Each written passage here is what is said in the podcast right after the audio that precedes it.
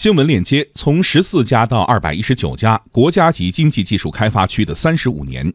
今年是中国国家级经济技术开发区建设三十五周年。一九八四年，在借鉴经济特区成功经验基础上，中国在沿海十二个城市设立了首批十四家国家级经济技术开发区，承担起吸引外资及产业转移的责任。